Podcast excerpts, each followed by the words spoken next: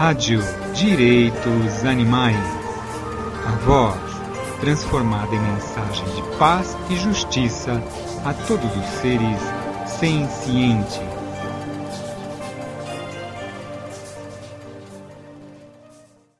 Olá, amigos e ouvintes da Rádio Direitos Animais.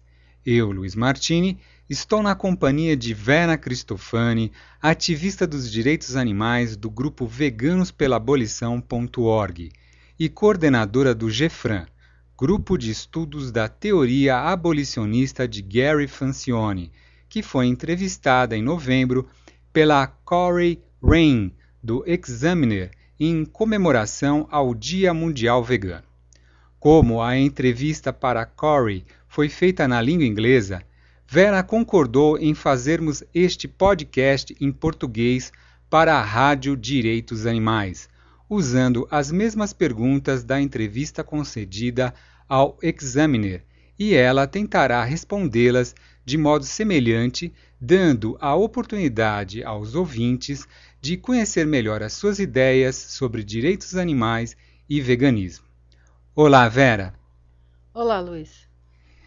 Vera, o Examiner concentrou a entrevista em quatro questões principais do veganismo abolicionista. Poderia você responder à primeira pergunta feita por Corey, que foi: Como você se tornou vegana?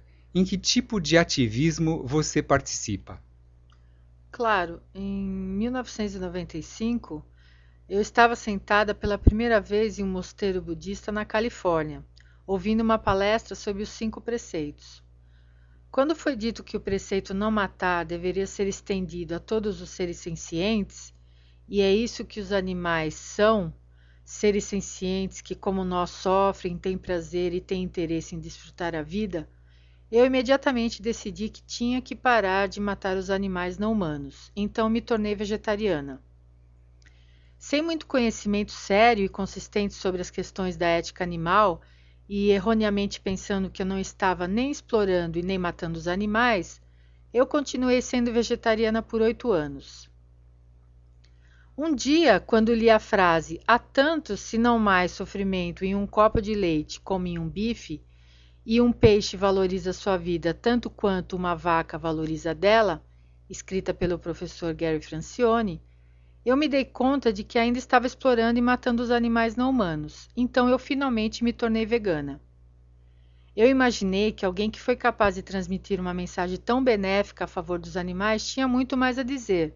Então eu fiz uma pesquisa sobre o trabalho do professor Francione na internet.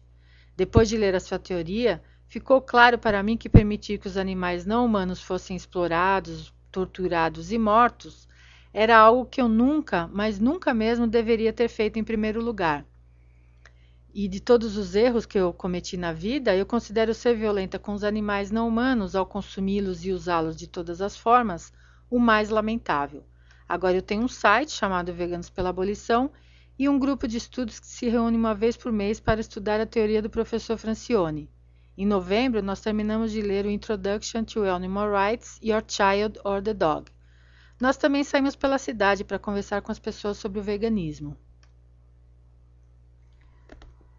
Segunda pergunta do Examiner.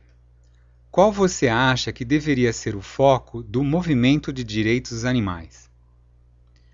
Bem, é, quando nós percebemos que trilhões de animais não humanos são mortos para alimentação a cada ano, o foco deve ser, sem sombra de dúvidas, na promoção do veganismo. Se não houver entendimento de que quando nós sentamos para apreciar o nosso café da manhã, o nosso almoço e o nosso jantar, nós estamos causando sofrimento e morte desnecessária aos animais não humanos e que devemos parar de fazer isso e estender a eles o direito básico de não serem tratados como coisas, porque o animal, na realidade, ele não é uma coisa, ele é um ser senciente e vulnerável cujos interesses em não ser explorado e continuar a viver devem ser protegidos então nenhuma mudança de paradigma irá ocorrer. Porque ao deixar de consumir animais e seus produtos, as pessoas certamente verão a injustiça de toda a exploração animal e também entenderão que o especismo é tão moralmente problemático como outras formas de discriminação, como racismo, sexismo e heterossexismo. Aqueles que realmente querem ver o fim da escravidão animal devem colocar os seus esforços na promoção do veganismo. Quais são os maiores obstáculos para atingir nossos objetivos? Ah, na minha opinião, um dos maiores obstáculos é ter defensores de animais que espalham mensagens que é melhor consumir animais que foram explorados e mortos humanitariamente ou que uma forma de exploração é pior do que as outras, ou que ser vegetariano é o primeiro passo. A razão disso é que esses tipos de mensagens são inconsistentes com as reivindicações de justiça que os animais não humanos mere merecem. Então, defender e também defender a não violência em relação aos não humanos, usando violência ou intimidação contra os seres humanos, eu também acho que é um grande obstáculo para que a mensagem relevante do movimento animal seja compreendida. Em que tipo de ativismo você está engajada onde você vive?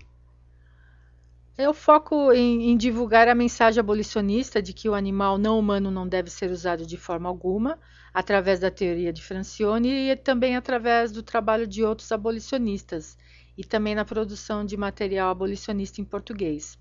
Eu considero que a abordagem abolicionista é importante e eficaz para mudar a mente e o comportamento das pessoas em relação aos animais não humanos, e esse tem sido o meu objetivo no Brasil. Ok, Vera. É, creio que os ouvintes da rádio puderam, nesse podcast, conhecer um pouquinho mais sobre você e sobre o seu trabalho em prol dos animais não humanos. A rádio está disponibilizando na página desse podcast, no item descrição, um link do Examiner para que os ouvintes possam ter acesso à entrevista original em inglês e por escrito. De acordo, Vera? Ótimo! Estamos agora terminando mais um podcast sobre veganismo e direitos animais. A Rádio Direitos Animais agradece a Vera Cristofani pela sua colaboração para um mundo mais justo.